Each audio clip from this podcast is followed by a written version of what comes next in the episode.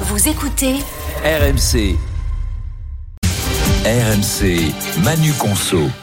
pour Manu Conso, donc avec de plus en plus de fraudes, Manu, aux moyens de paiement. Oui, c'est la Banque de France euh, qui nous le dit euh, dans des données relatives au premier semestre 2023. Alors vous allez me dire, bon, ça commence à, à dater, mais c'est les données euh, les plus récentes. Si vous regardez le nombre total euh, de transactions en France euh, chaque fois qu'on paye, euh, l'augmentation est de euh, 8% euh, au premier semestre 2023 sur un an. Eh bien, si vous regardez le nombre de fraudes, il a augmenté deux fois plus vite.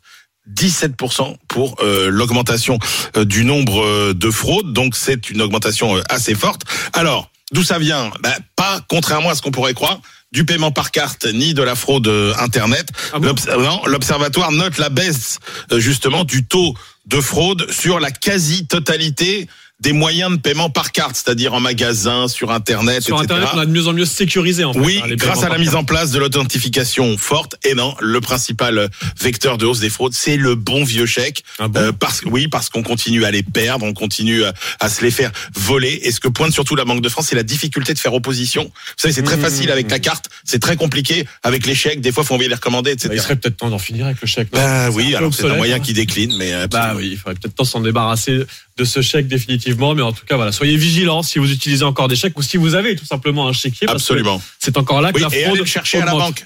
Allez chercher votre chéquier à la banque plutôt que de vous le faire envoyer chez vous, parce que ça aussi, c'est un motif de, de fraude. Le bon conseil de Manu Le Chip.